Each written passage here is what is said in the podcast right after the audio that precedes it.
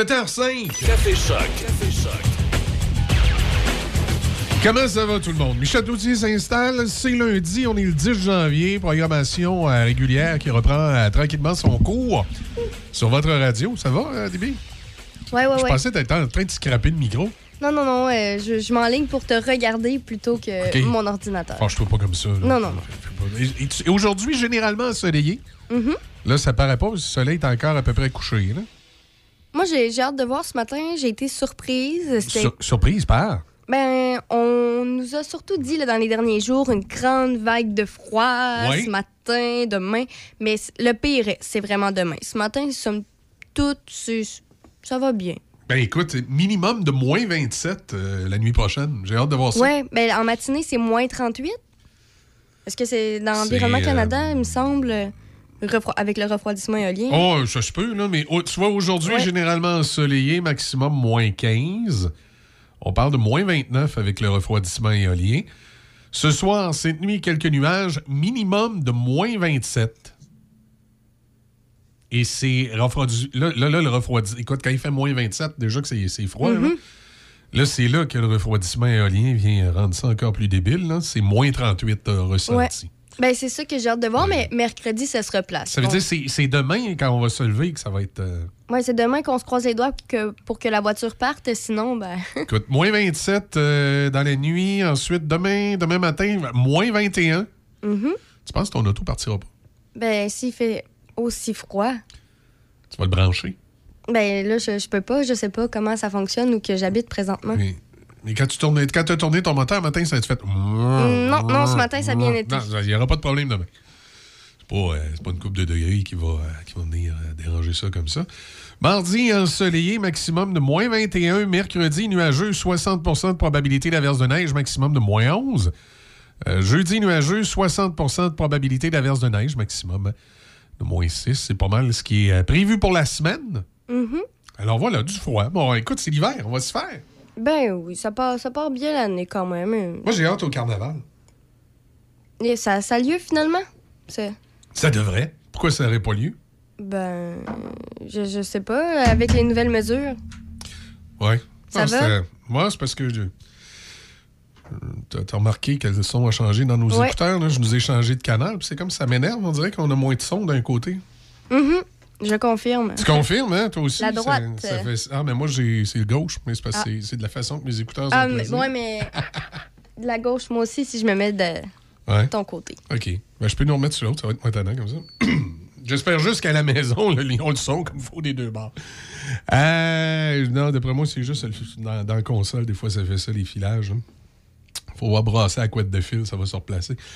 Euh, ben voilà, dans, dans l'actualité ce matin, mais là, il y a une coupe de patentes. euh, Ah, t'es- je je t'ai sorti plein d'articles super intéressants. ouais, ben j'ai rejoué dedans, par exemple. Moi, tu vois, j'ai marqué, j'ai sorti celle Fini la guerre entre Québec et Lévis. Oui, mhm. La ministre responsable de la capitale nationale est enthousiasme pour 2022. Le vent de renouveau qui souffle à Québec permettra de tourner la page sur une rivalité contre-productive, dit-elle. Alors, tu vois? Ça fait partie des bonnes Ça résolutions fait partie 2022. des bonnes... Oui, effectivement, effectivement. Euh, après ça, euh, qu'est-ce qu'on a d'autre?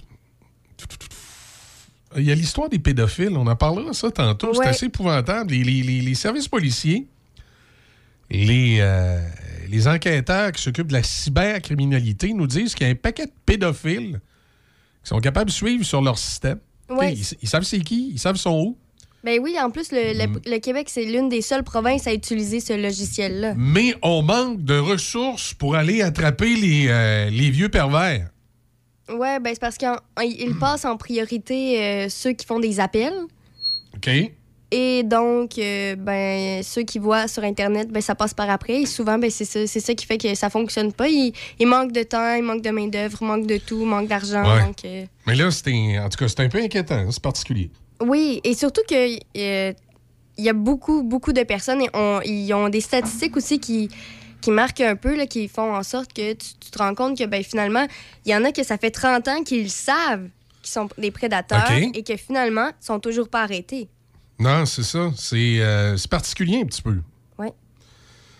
c'est décourageant ce matin. Oui, et ça, c'est. Euh, tu sais, quand on parle du manque de ressources, parfois, là, ça, c'est un élément, là, effectivement, qui vient. Euh, euh, en tout cas, ça vient déranger un petit peu.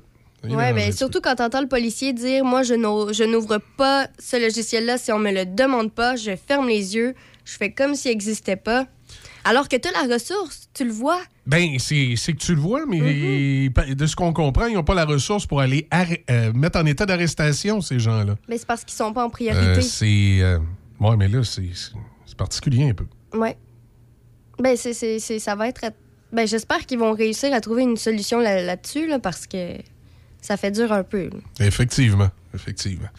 Il est 7h11. Euh, on va revenir sur ces différents sujets-là. Euh, côté météo, ben, je vous rappelle, c'est euh, du froid qu'on prévoit aujourd'hui. Présentement, c'est moins 16.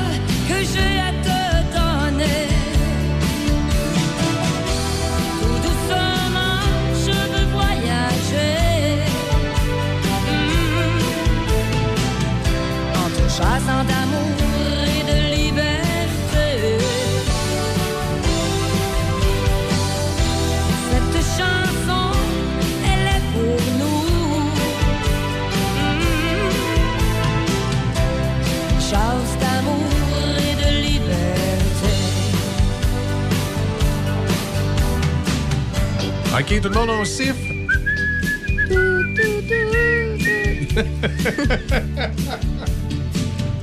Hey, Marjo, 1986, euh, elle veut voyager et c'est peut-être pas le temps de voyager. T'as-tu vu ce matin dans le journal euh, ce couple euh, qui, euh, ont contracté la COVID lors d'un voyage, un voyage qui leur coûtera deux fois plus cher que prévu? Ils étaient allés en République dominicaine le 28 et ils ont attrapé là-bas la COVID-19. Et ce fut compliqué. Là. Ah, mais il y, en a- y en a plein, plein, plein à chaque jour qui vont répéter la même chose. Écoute, là, dans ce cas-ci, le couple est. euh, le, le couple, en fait, c'est- c'est- a, a d'abord été isolé à l'hôtel. OK? Mhm. Là, ça lui a coûté un 400$ piastres de plus pour avoir les documents de l'hôtel comme de quoi il avait été isolé assez longtemps qu'il avait un test négatif. Lorsqu'ils sont arrivés à l'aéroport pour euh, prendre l'avion, ils ont été refusés. L'accès à l'avion leur a été refusé malgré toutes les attestations médicales. L'hôtel ne voulait pas les reprendre. Ouais, mais là, il n'y avait plus la COVID quand ils ont essayé de prendre l'avion. C'est ça, exact. En tout cas, semble-t-il, et selon les documents médicaux, ils ne l'avaient plus. Mais l'avion n'a pas voulu les prendre. Alors là, ils n'ont pas spécifié si c'était un transporteur canadien, tu sais, si tu Sunwing, si tu Air Canada, si tu Air Mhm. Transat. On le dit pas, là, de ce qu'on comprend, c'est que ils ont finalement pu, pu s'envoler vers le New Jersey à bord d'un vol américain après avoir eu un résultat négatif à un test rapide tel que demandé par les États-Unis. Fait que là, ils ont pris l'avion euh, de Punta, euh, République dominicaine. Pun- Punta Garda, là. oui, c'est ça, Punta Cana, de République dominicaine. Ils ont pris la- l'avion de Punta Cana. Ils se sont rendus jusqu'au New Jersey. Ça, c'est comme le Levy de New York. là. Là, t'as New York, la ville de New York? La- l'équivalent de la rive sud de New York, Ah, ah, ah, ok. tu sais, nous autres, il y a la ville de Québec, il y a la ville de Lévis. Ben, New York, pour les autres, l'autre bord, c'est Ouais. c'est le New Jersey. La banlieue, la ville plus petite et plus calme, c'est le New Jersey, dans l'État du New Jersey, bien entendu. Euh, parce qu'il y a New York City dans l'État de New York et New Jersey City dans l'État du New Jersey. En tout cas, peu importe, c'est là qu'est l'aéroport. Donc, ils ont atterri au New Jersey. Et là, de ce qu'on comprend, ils ont dû prendre un vol intérieur américain entre New Jersey et l'aéroport de Burlington, qui est proche des lignes canadiennes. Mhm. Et là, attention, dimanche, ils ont pris un Uber qui les a pris de Burlington, qui les a amenés jusqu'au point frontalier, je pense que c'est la colle, le plus proche de là. Ils ne spécifient pas dans l'article, mais ils ont pris un Uber jusqu'aux lignes. Là, ils ont traversé la frontière à pied. Et là, il y a quelqu'un qui est venu les chercher du côté canadien où ils ont pris un autre Uber pour se rendre jusqu'à la maison. En tout cas, tout ça pour dire que le voyage, qui en principe les aurait coûté 4800 dollars en temps normal, là, ça lui a coûté 9000 pièces. De déplacement surtout. Surtout, et toutes les problématiques que ça a engendré. Mais il n'y avait pas. euh, je sais qu'il y en a, je sais pas si c'est avec tout le monde, mais ils ont des, euh, des assurances COVID pendant le voyage. Oui, mais là, de- en tout cas, de ce qu'on comprend, les, assurances n'ont pas vraiment pu faire la job là-dessus. Là. Il y a des déplacements là-dedans que, euh, comme le Uber, puis les problématiques d'avion. À un moment donné, il y a une, limi- une limite Ouais. à ce qui est couvert. hein. Donc, euh, 9000 pièces et là, ils disent que si c'était à refaire, ils ne feraient pas le voyage, qu'ils auraient dû suivre les recommandations. Là, Ben c'est ça, euh, j'aimerais dire dans le que sud. Mais, tu sais, en même temps... on ça, ça a été dit. C'est toujours un risque que tu prends. Là. Mhm. À chaque fois que tu prends l'avion et tu t'en vas dans un pays étranger, c'est toujours un risque. Même avant le COVID, là, il y avait des risques, des fois, de pogner euh, la tourista et toutes sortes de patentes quand tu es à l'étranger. Évidemment, le système médical, euh, la, la petite carte soleil, ne couvre pas à l'extérieur du Québec. Tu savais que même entre provinces canadiennes, et quand tu t'en vas à l'extérieur, faut que tu t'attendes que tu puisses être obligé de, dé- de débourser certains montants d'argent parce que euh, le, coût des actes médicaux d'une province à l'autre ne sont pas toujours identiques. Euh, généralement, la carte soleil va te couvrir une grande partie des frais médicaux, mais ça peut arriver que tu sois dans une province où tu as eu une intervention. euh, Écoute, je, je dis n'importe quoi, là. Mettons que dans cette province-là, l'intervention coûte 2500 pièces. Puis au Québec, on considère qu'elle coûte 2000, puis la, carte soleil donne 2000. Ben, tu peux être obligé de payer 500 dollars au gouvernement de, by the way, Colombie-Britannique, mettons, pour la différence qu'il y a entre les deux provinces. Et ça, même, c'est ça, même à l'intérieur du Canada, on n'est pas bien au fait de ça. Euh, malgré, c'est sûr que l'avantage qu'il y a de, se promener à l'intérieur du Canada, c'est que la carte soleil va au moins couvrir l'équivalent de, de de ce que si tu étais au Québec. Là, je- il va couvrir une grande partie des frais. Mais il reste qu'il faut que tu t'attendes que si tu as des soins médicaux dans une autre province canadienne, ça peut arriver qu'une partie de tes soins, tu sois obligé de payer. Fait que, euh, et en même temps aussi, les assurances au niveau de, de- de- de la route, il y a des petites différences, des fois des petites technicalités qu'il faut faire attention d'une province à l'autre. Parce qu'il ne faut pas oublier que le no fault, c'est au Québec. hein. Le quoi? Le no fault. Ce qui fait que tu ne te feras pas poursuivre si tu as fait une fausse manœuvre sur la route. C'est la raison pour laquelle les frais d'immatriculation au Québec sont très, très, très élevés. C'est que ça couvre une partie des frais médicaux et tout. Donc, immatriculer un véhicule au Québec, ça coûte presque le, le triple, si tu veux, qu'en Ontario. Euh, immatriculer un véhicule au Québec, là, ça, ça varie. Là. Écoute, je vous dis de mémoire, il me semble commercial. Je connais un petit peu plus le tarif commercial. Je pense que commercial, c'est 280 pour l'année. Et le, le- le tarif régulier citoyen, c'est quelque chose comme 150 ou 180 immatriculer un véhicule pour un an. Ben, tu sais qu'en Ontario, c'est 30 pièces. Oui, oui, oui. Par contre, par contre, au Québec, assurer un Ford F-150, ça va te coûter, mettons, euh, 1600, 1800 pièces, puis tu vas être assuré Ford F-150 flambant neuf. En Ontario, ça va te coûter 2-3 000 pièces assurer le même pick-up. Parce que tu dois couvrir avec tes assurances la partie qui ici est couverte par l'assurance euh, automobile du Québec. Là-bas.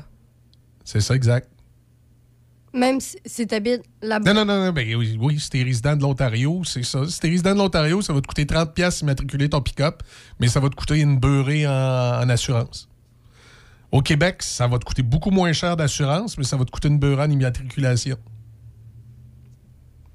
Parce que le système n'est pas tout à fait euh, pareil sur la façon dont tu es protégé lorsque tu as un accident. Alors, au Québec, il y a une grande partie, c'est pour ça que ça s'appelle la Société de l'assurance automobile du Québec non pas juste le bureau d'immatriculation, euh, parce que ça couvre une partie euh, des frais lorsque tu as un, accident. Et dans les autres provinces, c'est différent. Et quand tu fais le calcul entre les deux, ça là-dessus, il faut le donner au Québec, ça revient plus rentable parce que quand tu calcules tes frais d'immatriculation puis tes assurances de véhicule, puis tu compares avec quelqu'un de la province d'à côté, les frais d'immatriculation que tu trouves euh, dérisoires dans l'autre province, mais quand tu vois ces frais d'assurance, il faut que tu calcules les deux. C'est plus avantageux le Québec sur ce point-là. Avec n'importe quel véhicule? Généralement. il peut y avoir des, petites différences, mais généralement, mais je te dirais que euh, à chaque fois que je parle avec des amis en Ontario, ils sont toujours en train de rire de mes coûts d'immatriculation. Par contre, quand on se met à parler de l'assurance du véhicule, là, ils commencent à rire jaune. Est-ce que c'est quoi? C'est une beurrée? Mon, mon le, CX5 euh, qu'on utilise ici à la station, il doit coûter à peu près 800 pièces d'assurance pour l'année. Euh, même véhicule, surtout commercial en Ontario, tu t'en tires pas en bas du 2-3 000 pour l'année. c'est une autre histoire. C'est complètement une autre histoire. Donc, euh, c'est des petits détails comme ça qui sont valides quand tu voyages autant ben, c'est évident quand tu t'en vas dans un endroit comme euh, Punta Cana. Ça, c'est évident. Tu n'es pas dans le même pays. Mais ce que je vous dis, c'est faites attention, même à l'intérieur du Canada, des fois, il y a des petites technicalités comme ça au niveau euh, des coûts. Euh, si vous avez des accidents, ou que ce soit un accident de la route qui fait que vous êtes hospitalisé, ou tout simplement la maladie qui fait que vous êtes hospitalisé, il peut y avoir des, des petites différences d'une province à l'autre, qui fait que vous pouvez être amené à être obligé de payer un montant. Donc, quand vous voyagez, il faut toujours que vous ayez en tête que ça vous prend une assurance, surtout si vous sortez du pays. Si vous êtes au Canada, ben, prenez peut-être pas une assurance, mais pensez à vous dire, ça prend peut-être un petit 500-800$ de côté au cas où. Au cas où que j'ai besoin de payer un service médical quelconque dans une autre province qui ne serait pas couvert dans ma carte. Il ben, faut toujours avoir un plan B. On peut pas toujours se dire que tout va aller selon le plan Même, il y, a des provinces où c'est automatique. C'est-à-dire, tu peux donner ta carte soleil. Mm-hmm. Ils vont l'utiliser. Il y a une entente entre euh, le Québec et cette province-là. Et il y a d'autres provinces où c'est... Euh, non, non. Voici la facture. Tu vas nous la payer, puis tu vas te faire rembourser au Québec. Ça arrive souvent, ça. Par l'assurance maladie. Euh, je vais te dire, tu fais un step là, quand tu vois la facture, là, un, un, quoi? 3000? Je vais payer ça, puis je vais me le faire rembourser par la. Puis là, euh, ça dépend des provinces. Tu as des provinces où ils vont, ils, vont, ils vont te laisser comme un délai, de dire écoute, fais ta demande à l'assurance maladie, puis euh, tu nous payeras dans six mois, il n'y aura pas d'intérêt couru. Mais il y a d'autres provinces où il va y avoir des intérêts courus. Dépêche-toi de le payer parce qu'il y a des intérêts qui courent. Alors, c'est toutes des, des petites technicalités comme ça, des fois qu'on pense pas du tout. Euh, lorsqu'on est en voyage, mais quand ça nous saute en pleine face, on fait aïe aïe, watch out. Morale de l'histoire. Soyons euh, euh, préparés. ayez des assurances ou si vous voyagez à l'intérieur du Canada, prévoyez un petit montant excédentaire au cas où vous ayez des problèmes médicaux à l'extérieur de la province. Je pense que c'est c'est comment disait comment on dit vieille expression vaut mieux prévenir que guérir ah c'est ça hein? exactement tout à fait on fait une pause tu nous fais les manchettes Déby oui excellent c'est maintenant le temps de prendre votre rendez-vous pour votre dose de rappel contre la COVID-19. Allez sur québec.ca baroblique vaccin COVID pour suivre la séquence de vaccination prévue dans votre région et prendre votre rendez-vous en ligne. Pour bien vous protéger contre la COVID-19 et ses variants, vous devez recevoir la dose de rappel et continuer de respecter la distanciation, de porter le masque et de laver vos mains. La dose de rappel, un moyen de nous protéger plus longtemps. Un message du gouvernement du Québec. Patrick Bourson et toute son équipe de la boulangerie-pâtisserie-chocolaterie chez Alexandre vous souhaitent un bon matin avec ses merveilleux croissants pur beurre, ses délicieuses chocolatines, toutes ses succulentes viennoiseries ainsi que tous ses pains variés. La boulangerie-pâtisserie-chocolaterie chez Alexandre tient à remercier ses fidèles clients pour leur soutien moral et financier.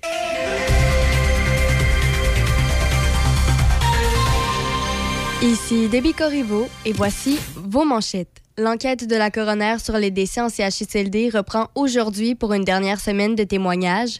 Le secteur agricole du Canada, qui souffre d'un manque de main-d'œuvre, prévient qu'un absentéisme accru lié au variant Omicron hautement contagieux pourrait mettre à rude épreuve les systèmes de production alimentaire du pays.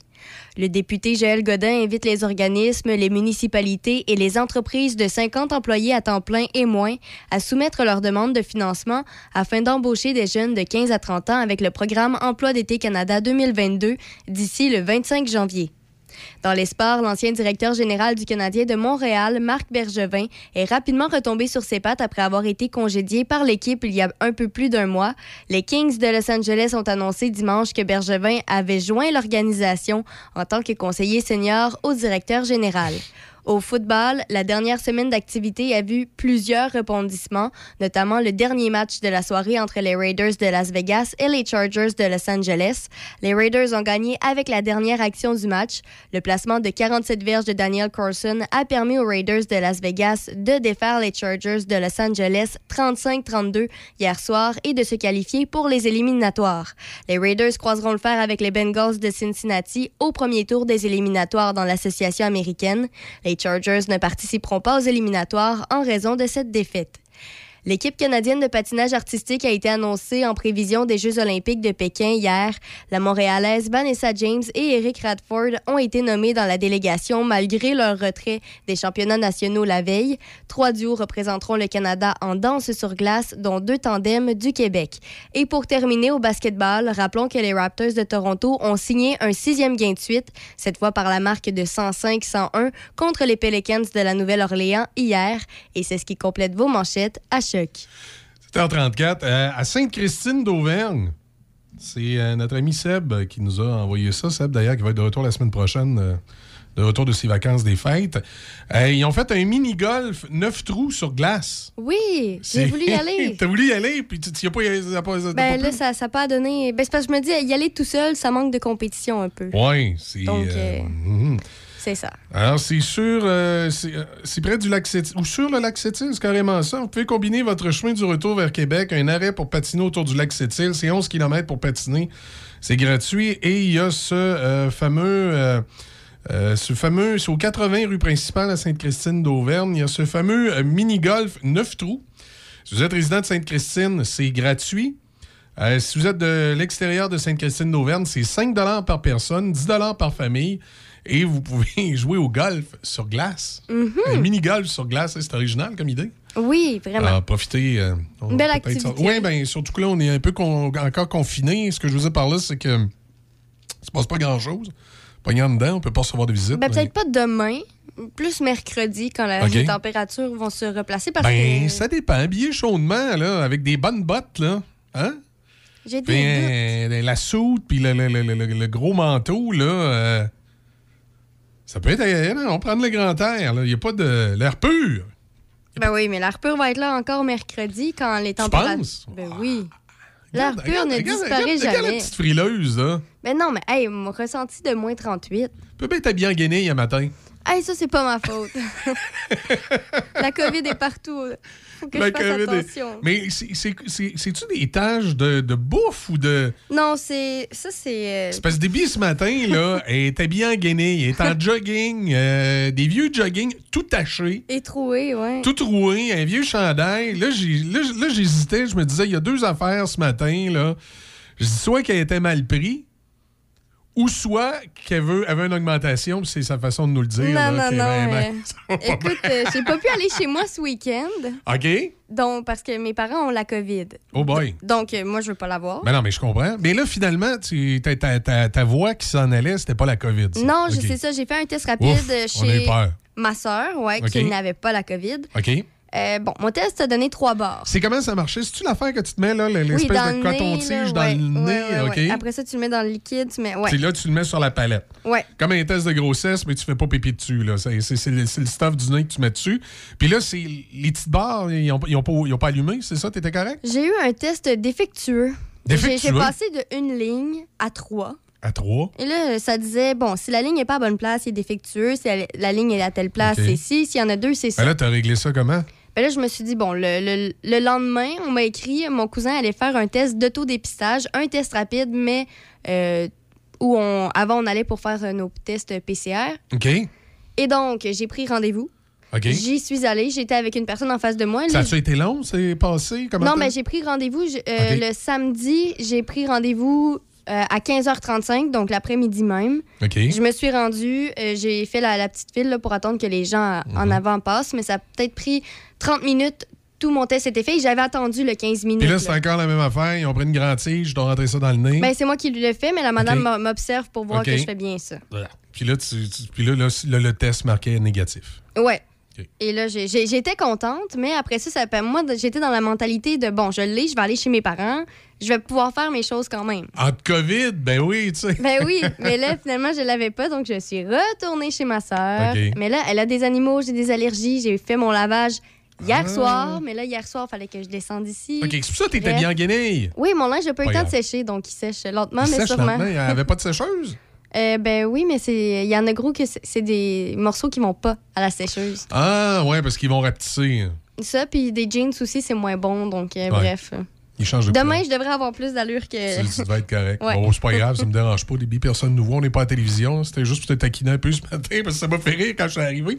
Je quand je suis arrivé ce matin, je pensais que tu avais échappé ton café ou quelque chose sur toi parce que là, il y avait une grosse plaque. Mais là, tu m'as expliqué, c'est parce que c'est les, les des- jogging que tu mets quand tu, tu fais du 4 roues. Ben, c'est à ma soeur, parce que moi, j'ai plus de linge. OK, fait que c'est de la boîte qui n'a pas parti Euh, là, je te au dirais que c'est plus de, l'huile. De l'huile qui n'a Ouais. pas parti au lavage. Ouais, bon, c'est ça. Ouais, c'est pas grave. Ça donne un petit look. C'est euh, des choses qui arrivent. Ça donne un petit look que tu t'installes sur le, le coin de la rue puis tu mets tes deux mains une en dessous de l'autre, il y a peut-être des gens qui vont te faire un don. là. Probablement. Coldplay avec euh, Vivant la Vida, souvenir de 2008. Je vous rappelle, c'est froid aujourd'hui. On est en moins 18 présentement à Pont-Rouge. Ressenti, c'est supposé être encore pire que ça. Seas had rise when I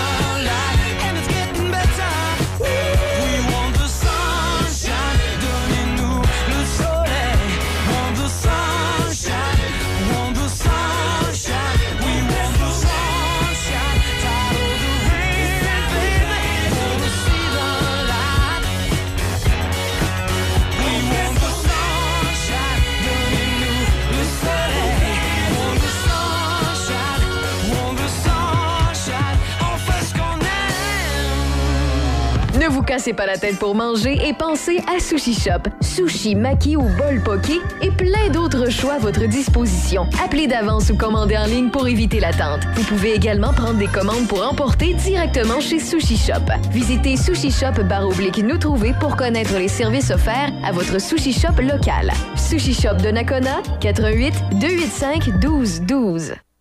C'est maintenant le temps de prendre votre rendez-vous pour votre dose de rappel contre la COVID-19. Allez sur québec.ca baroblique vaccin COVID pour suivre la séquence de vaccination prévue dans votre région et prendre votre rendez-vous en ligne. Pour bien vous protéger contre la COVID-19 et ses variants, vous devez recevoir la dose de rappel et continuer de respecter la distanciation, de porter le masque et de laver vos mains. La dose de rappel, un moyen de nous protéger plus longtemps. Un message du gouvernement du Québec. Écoutez-nous en ligne de partout sur la planète. Sur choc887.com. On est avec vous sur choc887.com. Choc 88 Mon son, mes classiques. C'est choc 88 7.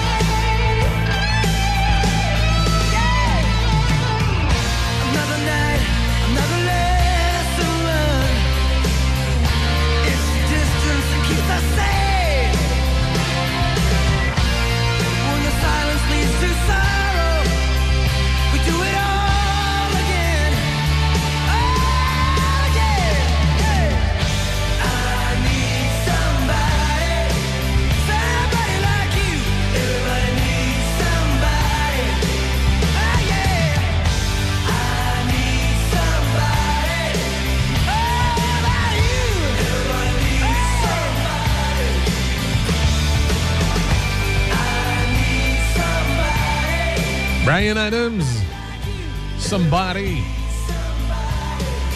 Ça nous amène à 7h51.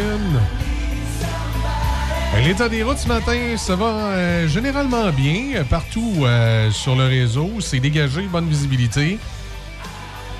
Il peut y avoir des petites plaques de glace, encore une fois, par endroit, chaussée mouillée. Surtout, n'oubliez pas ce qui est le plus utile présentement dans, votre véhicule à cette période-ci de l'année. Est-ce que tu sais c'est quoi, Déby?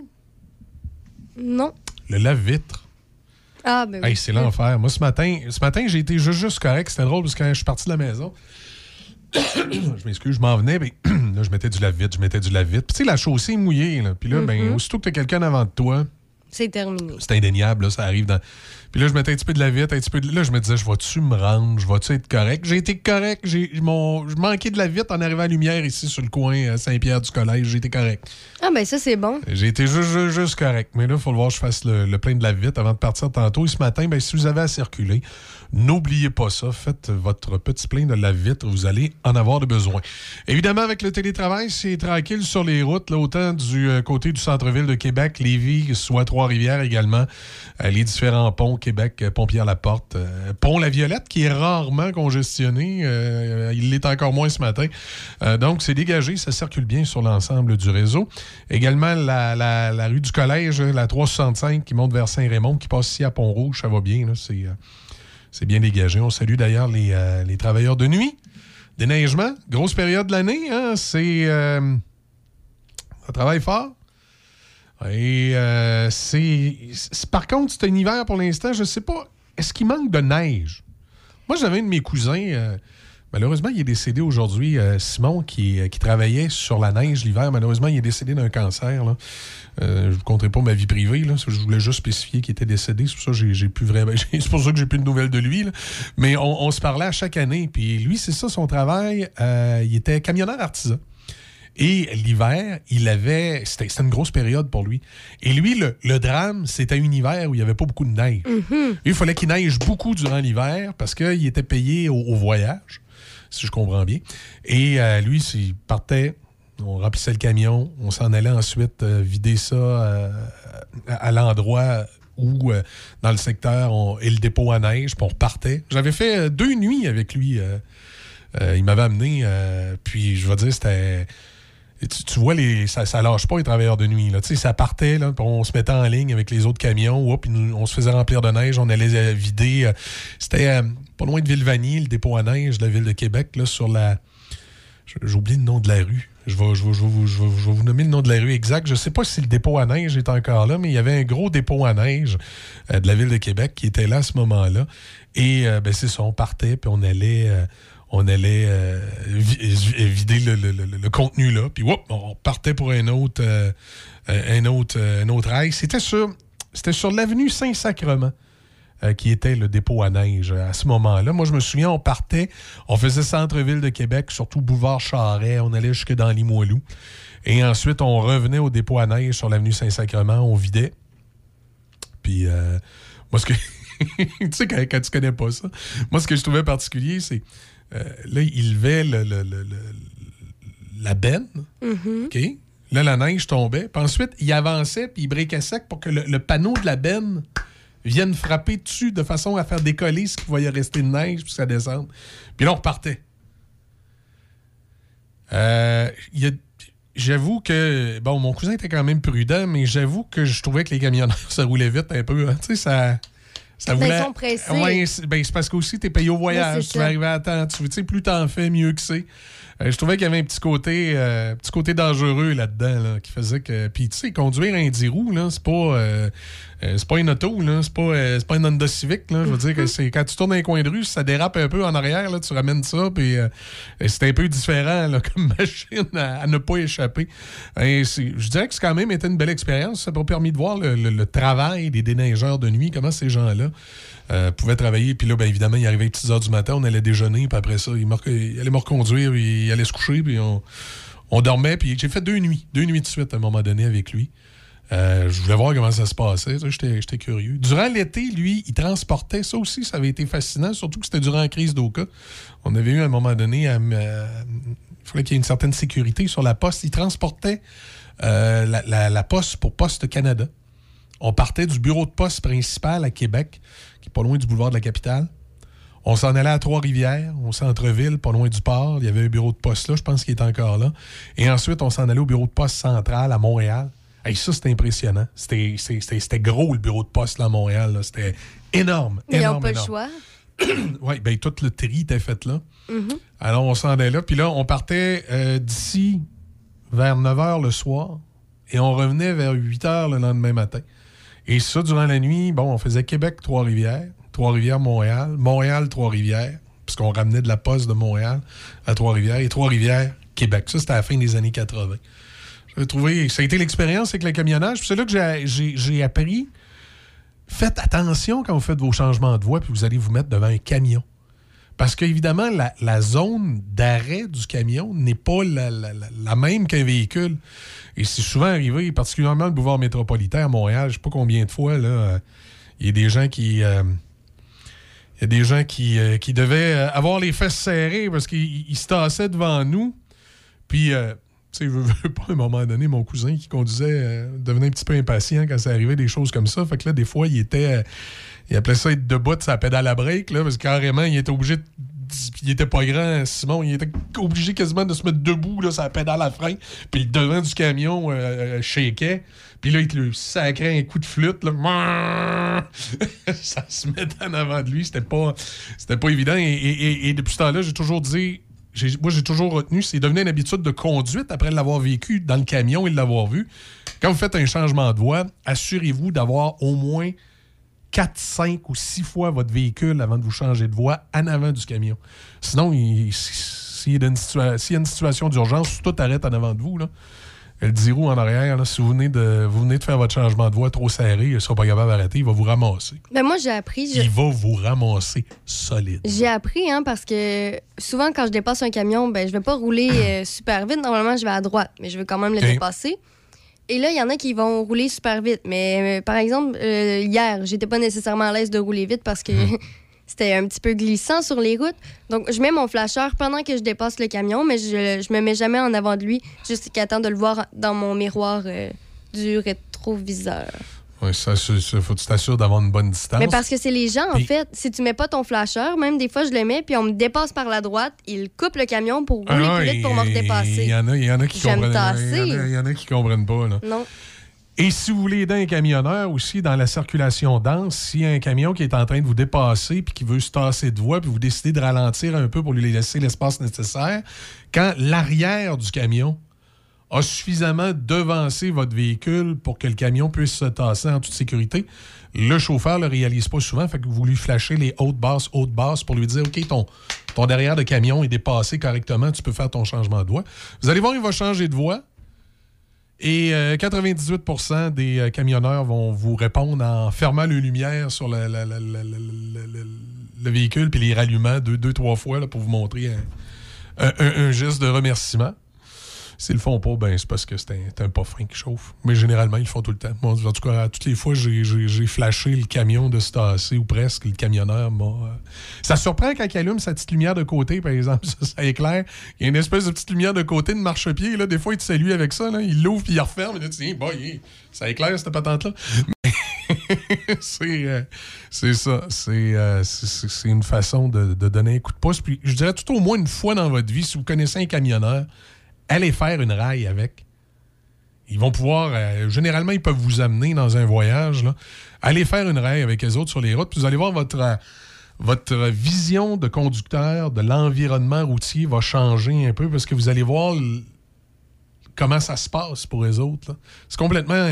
c'est presque un autre monde, conduire un camion, conduire un véhicule, parce qu'il y, a- des choses à penser en raison, évidemment, de la longueur du véhicule, du poids du véhicule, du temps que ça lui prend pour arrêter, le temps que ça lui prend pour accélérer. Tu ne calcules pas les choses de la même façon lorsque tu fais tes changements de voie.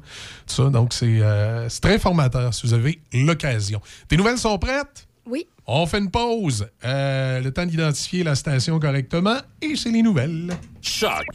C-H-O-C. Le son des classiques. Votre radio. De Québec à Trois-Rivières. Vous écoutez Choc 88 7.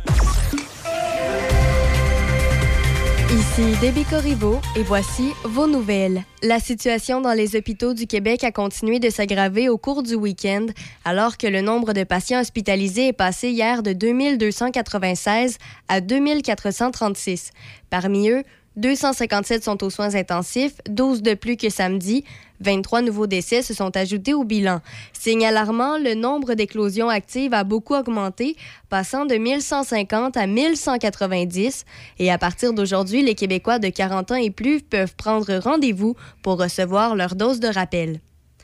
L'enquête de la coroner sur les décès en CHSLD reprend aujourd'hui pour une dernière semaine de témoignages. La ministre des Aînés, Marguerite Blais, donnera finalement sa version des faits mercredi dans un témoignage très attendu. Mais avant ça, ceux qui seront appelés à témoigner aujourd'hui sont deux fonctionnaires du ministère de la Santé.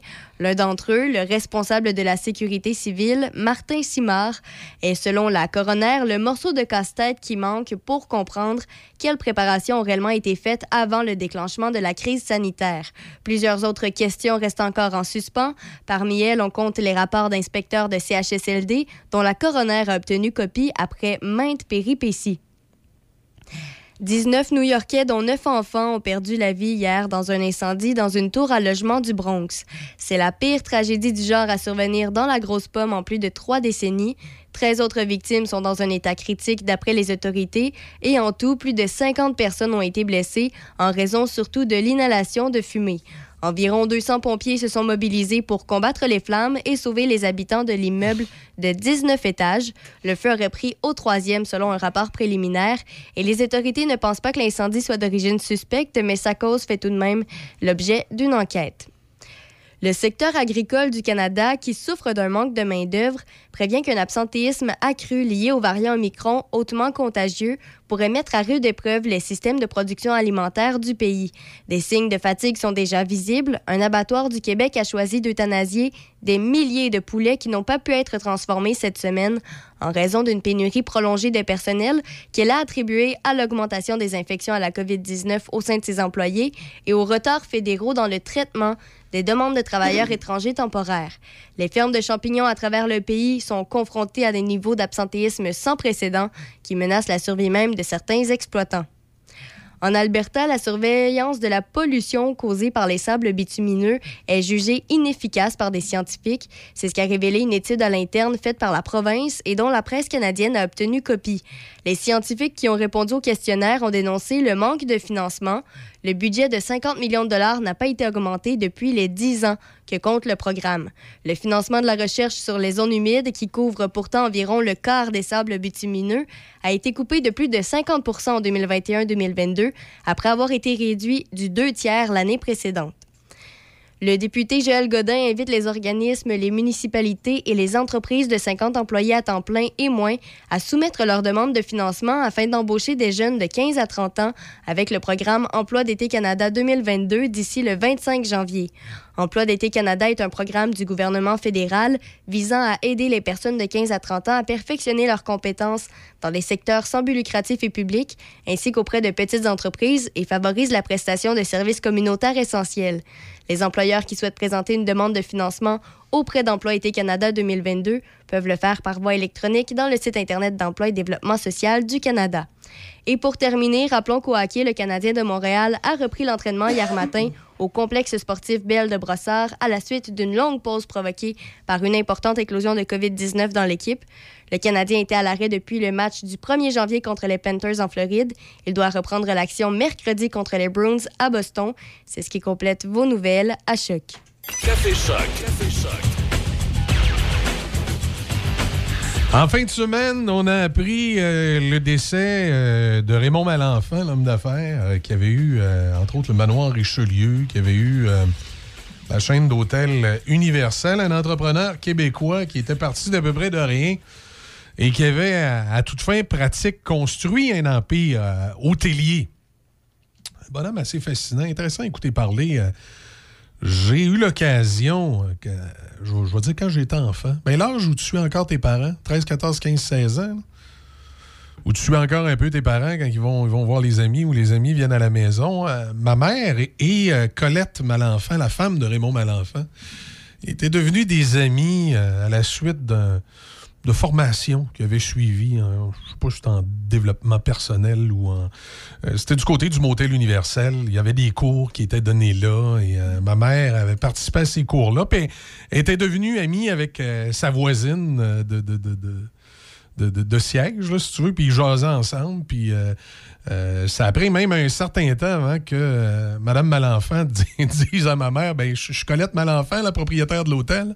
Ils sont, ils sont devenus amis comme ça. Puis euh, le, le- temps par la suite a passé. C'est devenu des, des amis. Ils se voyaient occasionnellement. Donc j'ai eu l'occasion, quand j'avais 13, 14, 15 ans, d'aller faire un tour. Il y avait un chalet, eux, si je me souviens bien, dans le coin de je me demande si c'est pas Cap-Rouge, justement, dans ce coin-là. Il y avait un chalet. Il y avait la maison à Sainte-Foy, pas loin de l'Hôtel Universel. J'y suis jamais allé. Moi, c'était à leur chalet que j'avais été. Et euh, j'avais joué au, au 500. Je sais pas si tu connais le jeu de cartes, le 500, avec M. Malenfant. Il cognait. Tu sais ce que ça veut dire quand ça cogne? hein? Moi, je ne savais pas trop. C'est là que j'ai appris ça, cogner au 500 quand tu tu t'attends à quelque chose de ton partner.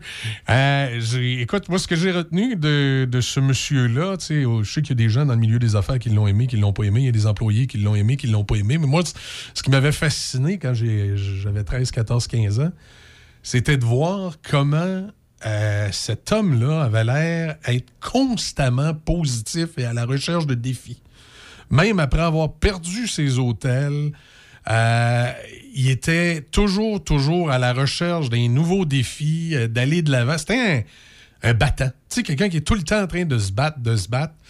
Euh, mais en même temps, c'est comme si. si- tu sais, à ce moment-là, quand tu es jeune, tu aucune idée si à un moment donné, tu vas être dans le milieu des affaires ou pas. Euh, le hasard de la vie fait que je suis loin d'être en affaires comme euh, Monsieur Malenfant, mais je suis, un des copropriétaires de la station ici. Puis, s'il y a quelque chose que j'ai retenu d'avoir croisé Raymond Malenfant, j'ai l'impression que quand tu es dans une entreprise, c'est qu'à un moment donné, il faut que tu mettes une ligne à l'expansion. L'impression que M. Malenfant, si à un moment donné, ça a mal été ses affaires, c'est qu'à un moment donné, tu veux tout le temps t'expansionner, tout le temps un nouveau défi, un nouveau défi, un nouveau défi, un nouveau défi, un nouveau défi. Puis tu sais, tu- Fort Gary, à Winnipeg, je suis pas sûr qu'il avait besoin de ça. Puis même à la limite, le manoir Richelieu, quand ça s'est mis à aller tout croche avec les syndicats, euh, on, on l'oublie, mais en bout de ligne, il a gagné. hein. C'est Raymond Malenfant, en bout de ligne, qui a gagné sa cause face aux syndicats, sauf que ça l'a pas empêché de faire faillite. Beaucoup relié à la hausse des taux d'intérêt au début des années 90, qui a fait qu'à un moment donné, euh, son empire s'est écroulé. Puis de la façon aussi dont il avait, enregistré ses compagnies, c'était pas, c'était pas l'idéal. Il avait peut-être manqué de conseils à ce niveau-là. Euh, mais tout ça pour dire, moi, ce que j'ai retenu du bonhomme personnel, c'est que c'était un battant qui était toujours à l'affût d'un nouveau défi. Mais en même temps, c'est comme si j'ai retenu que quand tu es comme ça dans la vie, à un moment donné, il faut que tu saches t'arrêter à quelque part. faut que tu saches te tracer une ligne avec ton entreprise puis dire Hey, là, wow, wow, wow, je suis rendu là, là. Oui, je pourrais m'expansionner. Oui, j'aurais peut-être la, la capacité financière de le faire, mais je vais rester sur mes assises, ça va bien, je vais consolider mes choses. Peut-être, euh, je peux pas parler pour lui, peut-être s'il avait fait ça, puis peut-être que non non plus, mais peut-être s'il avait fait ça, serait, son, entreprise ne se serait pas écroulée comme ça s'est écoulé dans les années 90. Mais quoi qu'il en soit, euh, c'est quand même euh, euh, une figure dans l'entrepreneuriat québécois qui est, qui est décédé donc en fin de semaine. Le 7 janvier, il est décédé donc à Montréal. de ce que j'ai cru comprendre des articles, ça pourrait être la, la- COVID, effectivement, qui l'aurait atteint, là, ou du moins une, pneumonie, quelque chose comme ça. En tout cas, du moins, euh, 91 ans, il avait vécu sa vie. Bon, la dernière fois, j'en ai eu des nouvelles, c'est quand euh, il y avait l'hôtel Le Vicomte à Montréal au début des années 2000, puis il s'est fait frapper par un véhicule. Et il était venu en ré- réadaptation au, euh, au centre de réadaptation de Québec, qu'on appelait le centre François Charon à une certaine époque. Et à ce moment-là, mon père aussi euh, euh, était là, parce que mon père faisait de la sclérose en plaques, puis souvent, il allait, euh, il allait euh, suivre des, espèces de cours, tu sais, de la genre aquaforme ou des choses comme ça. Et sachant que Raymond Malenfant était là il le connaissait, ça faisait un petit bout de temps qu'il ne l'avait pas vu, il était allé jaser avec. Puis c'est la dernière fois j'en avais eu des nouvelles. Évidemment, c'était des amis de mes parents. Moi, j'ai perdu ça, perdu ça de vue assez rapidement, là, mais je n'avais des nouvelles interposées par, par mes parents. Et euh, c'était la petite anecdote que je voulais vous conter ce matin par rapport à ça. Et euh, il était né le 6 octobre 1930 à Saint-Hubert de Rivière-du-Loup, la, même ville que Marcel Aubu. Les deux venaient de la même euh, localité.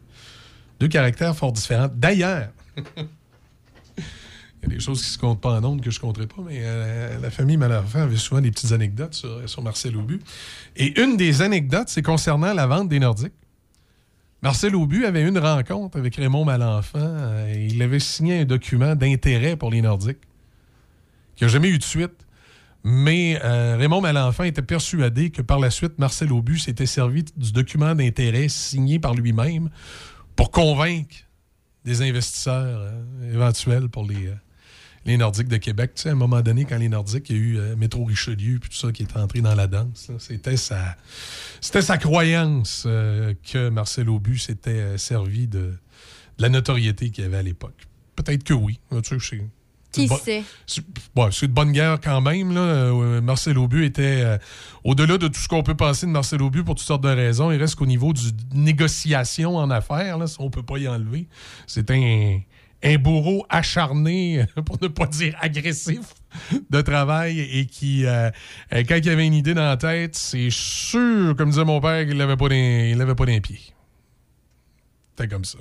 Smash Mouth, All Stars, souvenir de 1999 ce matin. Somebody once told me the world is gonna roll me. I ain't the sharpest tool in the shed. She was looking kind of dumb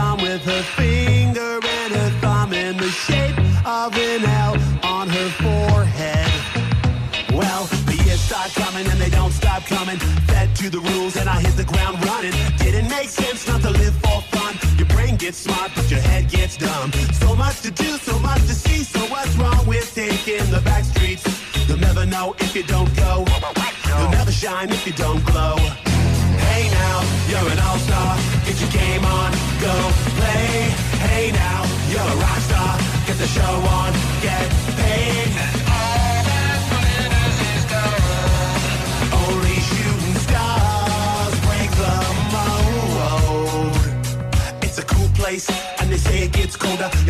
up now, wait till you get older. But the media man beg to differ, judging by the hole in the satellite picture. The ice we skate is getting pretty thin. The water's getting warm, so you might as well swim. My world's on fire, how about yours? That's the way I like it, and I'll never get bored. Hey now, you're an all-star. Get your game on, go play. Hey now, you're a rock star.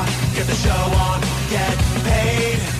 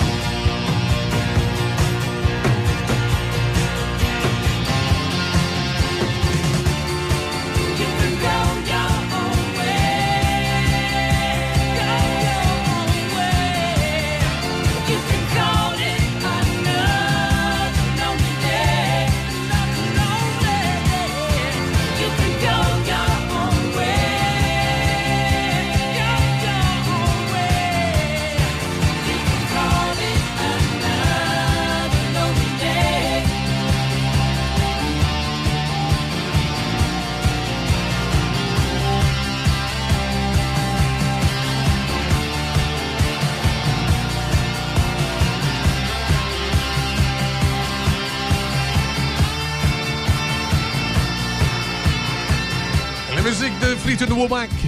Fleetwood Mac. Voyons, Fleetwood Mac. On va la voir. C'est des matins de main. Wood Mac. Ouais, Fleetwood Mac. Fait que tu flittes le wood à Mac. Quelque chose de vrai. Pas sûr. On va parler euh, politique avec notre jeune chroniqueur politique Thomas Beauchemin qui est avec nous. Que- Salut Thomas, comment ça va? Hop, t'es-tu là, Thomas? Du, du, du. OK. Ce sera pas long, Thomas. Bouge pas. Bouge pas, bouge pas. C'est parce que la machine, ça fait longtemps qu'elle n'a pas marché. Hein? Allez, petit problème. Et-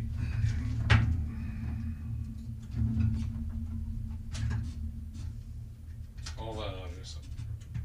Et voilà. Là, ça va être correct. Voilà, Thomas. Tu nous entends? Oui, oui, je vous entends. Bon, excuse-moi, c'est que notre machine n'avait pas marché, elle avait besoin d'être dérouillée un peu. là. C'est ça, c'est Ah, c'est tout- bon, toute la période des fêtes, on, on était snob, on peut parler à beaucoup de monde. Fait que là, euh, t'es de retour ce matin. Euh, écoute, Thomas, tu, tu, tu- ben, pour commencer, quand- comment été ta période des fêtes euh, avec toutes les annonces politiques? Est-ce que tu as trouvé ça difficile de, de- de- de- voir moins de monde, finalement, d'être à l'intérieur? Ouais, ben quand même, mais tu sais, au début, là, quand ça a commencé, on pouvait quand même un, peu se rassembler. Fait que là, Noël, ça a été comme, bon, vous pouvez être 10. Bon, là, après ça, ça, ça a tombé 6 pour le jour de l'an. Finalement, il n'y en a pas eu. Fait que, tu sais, nous autres, du côté de ma famille, ça vient d'à donner. Il y a, du côté de ma mère, on était 7. C'était correct. Du côté de mon père, bon, ça a quand même été un petit peu plus dur, mais j'ai quand même pu voir un peu de monde. Mais bon, moi, ma fête était le 27 décembre. Que là, j'avais vraiment peur qu'ils ferment tout, surtout quand il y a eu la conférence euh, le 22, là, à peu près, là, il parlait de l'imposition d'un couvre-feu. D'abord, j'ai pu fêter mes 18 ans, mais pas de, pas, pas de bar, les restaurants 50% euh, deux bulles. Fait que là, ça a été OK, mais là, toi, tu as, eu tes- t'as eu tes 18 ans cette année. Là. Ouais, c'est ça, le 27, là, euh, le 27 décembre qui vient de passer, là, donc... euh, Là, par curiosité, là, tu sais, politiquement, on sait que tu es actif et que ton jupon rouge dépasse. Là.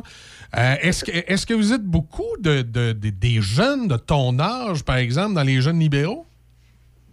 Euh, je te dirais du côté, ben, il y en a un qui a 18 là, à- à- aussi. Je sais qu'il y en a un qui est quand même assez jeune de 16, mais en majorité, le monde font beaucoup ça quand tu ton âge. Parce que beaucoup sont dans la vingtaine, tu sais, 20, Ok. 25. Beaucoup sont recrutés, bon, euh, vers l'université parce qu'il y a des clubs étudiants, tu sais, puis ça, il y en a vraiment de toutes les parties des clubs étudiants, autant au provincial qu'au fédéral. C'est souvent comme ça que le monde commence un peu à s'impliquer. Mais c'est sûr que les jeunes de 18 ans, il y en a un petit peu moins, mais je sais qu'il y en a, mais apparemment que par année, là, il y en a peut-être un qui embarque, contrairement à des jeunes de 21, 22 là, qui, qui vont plus s'impliquer parce que, bon, ils étudient, mettons, en droit, puis ils savent que la politique, c'est un bon moyen de pratiquer à débattre. Là, donc, euh, ça.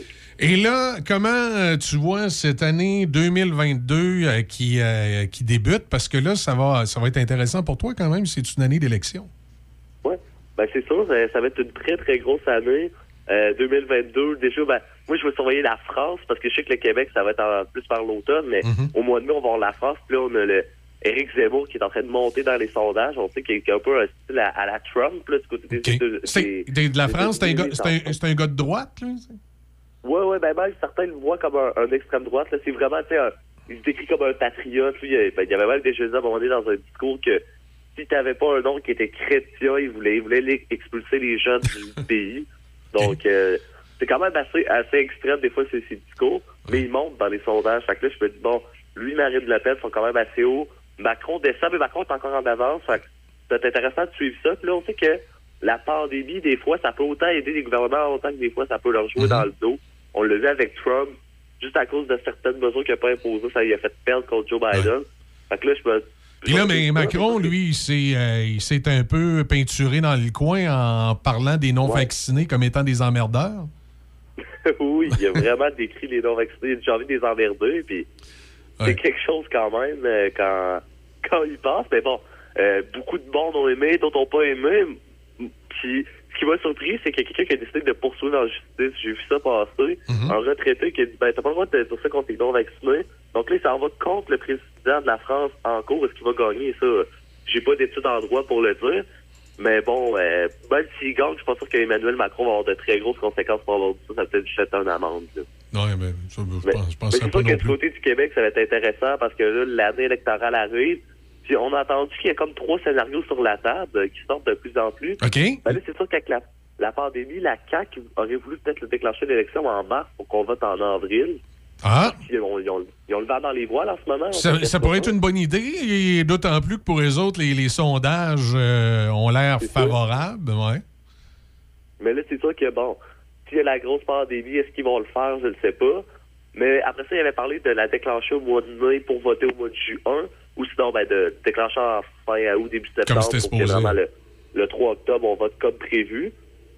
Ça, j'ai hâte de voir ça va donner quoi comme, euh, comme résultat. Eh, eh, bon, Est-ce que, est-ce que tu penses que ça peut influencer les politiques de confinement? C'est-à-dire, si le gouvernement a l'intention d'aller en élection, on, on va relâcher un peu plus que peut-être ce qu'on aurait relâché en temps normal? Ben, c'est sûr que s'ils veulent y aller au mois de mars, ben, déclencher au mois de mars pour voter en avril, ils n'auront pas le choix parce que s'ils arrivent en confinement, ce qu'ils n'aiment pas en confinement, c'est que l'extrémisme va monter. Tu sais, je veux dire, quand, quand on regarde des gens trop en dedans, le monde va se fâcher, puis... Ils vont voter pour du M. Ben, moi, moi, je pense que Duhem, tu sais, je veux dire, il, il dénonce beaucoup tout ce qui est confinement, couvre-feu, mais au fond de lui, il doit aimer ça, parce qu'il se dit, j'aime pas qu'il y ait un couvre-feu, mais ça me fait monter dans les sondages. Parce que beaucoup de gens se disent, ben, Éric Duhem est vraiment allé parler contre ça, donc je vais voter pour Duhem.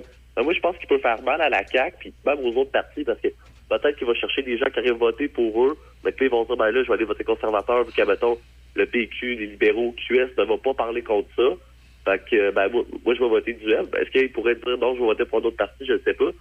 Mais moi, je pense que les prochaines semaines, le prochain mois, là, va être très critique pour la CAQ, là, parce que si leur couvre-feu n'a pas d'impact, le système de santé s'écroule, ils continuent à, à mettre des mesures comme ça, puis que là, mettons, on met le passeport vaccinal comme ils veulent partout, mais ça continue à monter des chiffres, le monde va se dire, ben, écoute, êtes-vous capable de gérer une pandémie?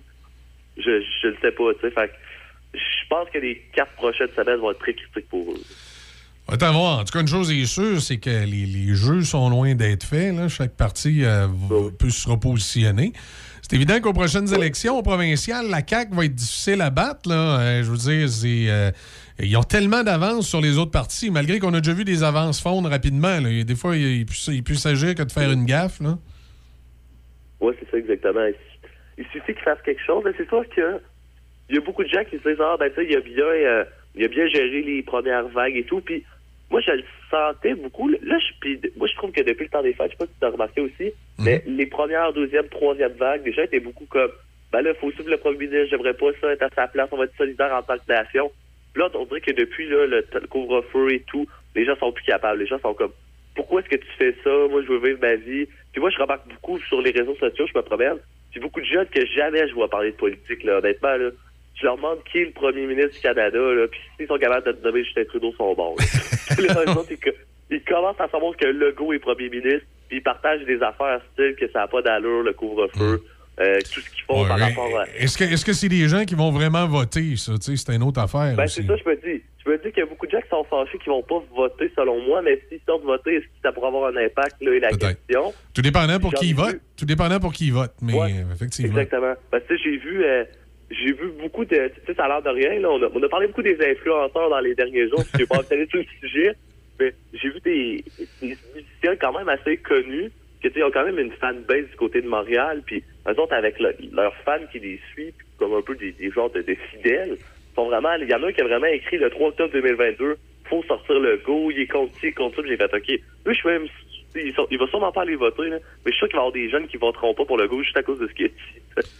Ouais, c'est possible. C'est possible. Mais. euh, tout cas, je sais pas, mais on dirait qu'on sent plus une frustration, peut-être plus chez les, les plus jeunes, peut-être a des personnes plus âgées font, bon, de pas le choix avec le nombre de cas.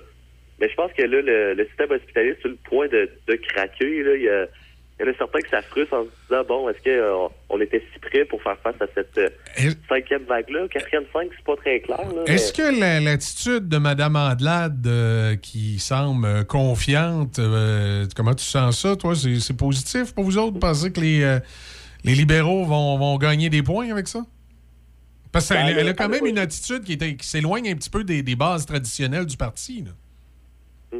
Ben là, c'est sûr que dans les derniers jours, elle a été un petit peu moins euh, sur des, des valeurs, mettons, du Parti libéral. Elle était beaucoup plus à parler de la pandémie à cause de toutes les, les mesures. Mais moi, j'ai bien aimé le fait qu'elle ait demandé qu'il y ait une rencontre d'urgence à l'Assemblée nationale pour parler de la COVID. Malheureusement, euh, François Legault a refusé en disant que c'était pas le temps. Puis, euh, bon, ça y est passé. Écoute, ça fait 22 mois qu'il dit pas le temps. Puis qu'il continue à critiquer. Mais tu sais, je pense que ça aurait été intéressant un débat. Peu importe. C'était pas, pas politique, je pense, l'idée. Malheureusement, ça n'a pas été pris. C'est sûr qu'elle est allée dire dans les médias qu'elle, euh, en 2022, elle disait vraiment à la victoire. Puis je pense qu'elle elle avait pas le choix de dire ça parce que, en tant que chef de parti, tu peux pas arriver et dire je sais que je vais perdre, à moins d'être le bloc québécois fédéral. Ouais, là, tu. là, c'est- c'est- ça fait pas winner d'arriver et de dire ben, écoutez, euh, ça va être une pratique, celle-là, on va s'en reprendre à l'autre, là, tu sais, non. Là, c'est ça. Si ça dit ça, moi, je pense que beaucoup de membres vont comme être malheureux. Non, nous autres, on veut gagner. Puis, tu sais, arriver dans un, devant des membres puis dire, ah, ben, tu sais, 2022, on la gagnera pas, mais grave, on se prépare à 2026. Il y en a beaucoup qui vont être frustrés de ça. Donc, Ah, exact. je pense que. à- Je pense, je qu'il y a juste le chef du PQ qui pourrait dire ça parce que lui, il aurait vraiment l'air ré- réaliste. Ouais, c'est ça, exact. mais même Gabriel Nadeau-Dubois va dire qu'il, selon lui, va être capable. Je pense Ouais, que tous les chefs vont le dire, mais vrai que Paul Saint-Pierre Plamondon, lui. Hey, j'ai pas- l'impression qu'on vit présentement le dernier tour de piste. Un peu, évidemment, toi, tu es trop jeune pour avoir connu ça, mais un peu comme on a vu la disparition euh, de l'Union nationale à la fin des années 70. Euh, je pense qu'on est vraiment en train de voir le dernier tour de piste du PQ où, après la prochaine élection, il n'y en aura pas de PQ. S'il s'il reste un député, ça va être beau, puis il va probablement finir son mandat en se ralliant à un autre parti. Non, il y a des bonnes chances. Un peu comme avait fait un de leurs députés. Je pense en 5-6 au PQ, qu'il était Mm. 9 au début. il, y a, il y a Catherine Fournier qui est partie, Harold Lebel qui a été accusé de, de certaines choses un petit peu Oui, on a, on a- j'ai bien hâte de voir comment ça va se, euh, comment ça va se passer pour Harold Lebel, parce que là, on, on- on ne le dit pas explicitement, mais on le sous-entend. De ce qu'on comprend, euh, l'accusation vient d'une autre députée. là, donc, euh, il y, a- il y a deux, il y a deux femmes pour le PQ. euh, à vous, à vous de, de deviner laquelle ça peut être. Là, ça n'a pas été rendu public. Mais c'est assez évident qu'on sait que les accusations viennent d'une collègue à l'interne du parti, donc d'une autre députée. Comment ça va aboutir, tout ça, là, c'est particulier parce que là, ça doit créer de la. Ça, ça doit créer non pas juste de la bisbille entre les deux députés concernés, mais ça doit créer de la bisbille à l'intérieur du parti aussi, chez les militants, euh, ceux qui sont euh, du côté d'Harold ou ceux qui sont du côté de l'autre. C'est particulier là, comme situation dans les partis politiques. Ben oui. Des chicanes euh, en- entre des députés dans les partis, c'est jamais bon. C'est, ça aide pas parce qu'il y en a toujours qui prennent le cas d'un autre. Et, et- et surtout que ça vient toucher le bastion qui restait aux péquistes. Les péquistes étaient forts dans l'est du Québec. C'était le dernier euh, euh, château fort qui leur restait. Et là, la chicane est poignée en plein dans ce secteur-là, entre les militants et entre les, euh, les, les- les deux camps. là. C'est- C'est c'est particulier. Oui, exactement. Particulier, Beaucoup particulier. se joignent à la CAQ. Tu sais, la CAQ monte beaucoup aussi. Mais je me demande si est-ce que la chute du PQ aide pas la CAQ parce que Sûrement. on regarde ça.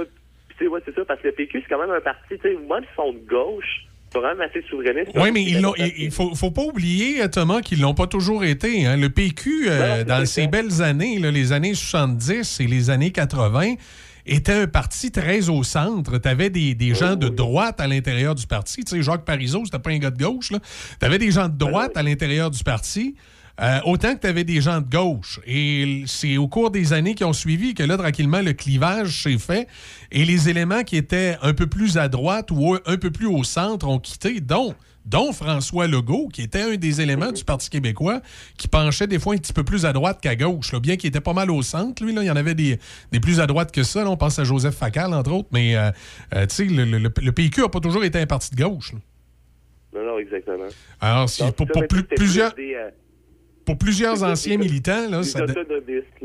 Ouais, des, non. des- gens qui voulaient vraiment que le Québec soit fort et Exact. tout. Quand ils voient la CAQ un petit peu plus nationaliste, Exact. ils se reconnaissent en ça. Exact. Et, et- et c'est ça, ceux qui étaient moins de, de- de gauche pur et dur, je pense qu'ils se reconnaissent dans la CAQ. Et les autres vont peut-être se reconnaître dans QS. Oui, exactement. Ouais, ça, c'est. Non, euh, c'est ça, c'est...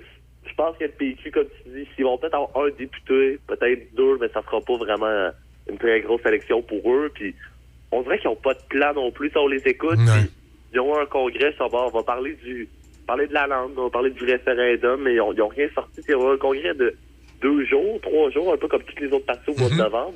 Eux autres, c'était début décembre, puis a rien ressorti. Là, les médias, d'habitude, ils couvrent les congrès, puis ils sortent des affaires, puis toutes les parties, il y a quoi qui est sorti. Eux autres, il n'y a rien qui est sorti, on aurait dit. Ouais, effectivement, on a l'impression que c'est euh, la débandade. Euh, en tout cas, on verra Ouais, pour, exact. euh, pour la suite des choses. Hey, Thomas, merci encore. Euh, fort intéressant. On s'en parle lundi. Ben ouais, à lundi prochain. Bonne semaine. Bonne semaine à toi aussi, salut. Merci. 8h34, on fait une pause, les manchettes des puis on va parler sport avec Serge Cloutier dans un instant. C'est maintenant le temps de prendre votre rendez-vous pour votre dose de rappel contre la COVID-19. Allez sur québec.ca baroblique vaccin COVID pour suivre la séquence de vaccination prévue dans votre région et prendre votre rendez-vous en ligne. Pour bien vous protéger contre la COVID-19 et ses variants, vous devez recevoir la dose de rappel et continuer de respecter la distanciation, de porter le masque et de laver vos mains. La dose de rappel, un moyen de nous protéger plus longtemps. Un message du gouvernement du Québec. Patrick Bourson et toute son équipe de la boulangerie-pâtisserie-chocolaterie chez Alexandre vous souhaitent un bon matin avec ses merveilleux poissons pur beurre, ses délicieuses chocolatines, toutes ses succulentes viennoiseries ainsi que tous ses pains variés. La boulangerie pâtisserie chocolaterie chez Alexandre tient à remercier ses fidèles clients pour leur soutien moral et financier. Ici Déby Corriveau et voici vos manchettes. L'enquête de la coroner sur les décès en CHSLD reprend aujourd'hui pour une dernière semaine de témoignages. Le secteur agricole du Canada, qui souffre d'un manque de main-d'œuvre, prévient qu'un absentéisme accru lié au variant Omicron hautement contagieux pourrait mettre à rude épreuve les systèmes de production alimentaire du pays. Le député Joël Godin invite les organismes, les municipalités et les entreprises de 50 employés à temps plein et moins à soumettre leurs demandes de financement afin d'embaucher des jeunes de 15 à 30 ans avec le programme Emploi d'été Canada 2022 d'ici le 25 janvier. Dans les sports, l'ancien directeur général du Canadien de Montréal, Marc Bergevin, est rapidement retombé sur ses pattes après avoir été congédié par l'équipe il y a un peu plus d'un mois. Les Kings de Los Angeles ont annoncé dimanche que Bergevin avait joint l'organisation en tant que conseiller senior au directeur général. Au football, la dernière semaine d'activité a vu plusieurs rebondissements, notamment le dernier match de la soirée entre les Raiders de Las Vegas et les Chargers de Los Angeles. Les Raiders ont gagné avec la dernière action du match. Le placement de 47 de Daniel Carlson a permis aux Raiders de Las Vegas de défaire les Chargers de Los Angeles 35-32 hier soir et de se qualifier pour les éliminatoires. Les Raiders croiseront le fer avec les Bengals de Cincinnati au premier tour des éliminatoires dans l'association américaine et les Chargers ne participeront pas aux éliminatoires en raison de cette défaite. L'équipe canadienne de patinage artistique a été annoncée en prévision des Jeux olympiques de Pékin hier. La Montréalaise Vanessa James et Eric Hadford ont été nommés dans la délégation malgré leur retrait des championnats nationaux la veille. Trois duos représenteront le Canada en danse sur glace, dont deux tandems du Québec. Et pour terminer au basketball, rappelons que les Raptors de Toronto ont signé un sixième gain de suite, cette fois par la marque de 105-101 contre les Pelicans de la Nouvelle-Orléans hier. C'est ce qui complète vos manchettes à choc. Ben merci, Deb. Ça fait plaisir. Oui. Mais là, vraiment, ce matin, il faut, faut voir que tu caches tes, les petits beignes. Là, moi, je suis au régime, puis des, des billes, elle me met une boîte de beignes d'en face. C'est- rien pour m'aider, là. Ben, on va t'aider, on parle, on parle sport. On part sport, ça. Ça va te donner des idées. On va rejoindre Serge Loutier. Salut, Serge, comment ça va? Ben, bonjour Michel, bon début d'année, même si on est rendu le 10, je pense qu'on peut se souhaiter Oui. encore des vœux de, de- des vœux de santé, des vœux de bonheur, puis retrouver une vie normale comme tous les gens souhaitent évidemment. Alors on se croise les doigts, puis on s'en va vers le futur en espérant qu'on va pouvoir refaire des choses qu'on a toujours aimées puis qu'on peut pas faire présentement. Oui, ouais, effectivement. Parce que. Puis aussi, ben, que les- nos jeunes puissent recommencer leurs activités sportives. Parce que moi, je pense que pour beaucoup de jeunes présentement au Québec, le fait de ne pas pouvoir pratiquer leur sport, là, ça les chamboule complètement. C'est- Tu sais, pouvoir sortir l'énergie que tu as, à l'intérieur. Puis pour beaucoup aussi, c'est euh, c'est ce qui les accroche euh, aux études.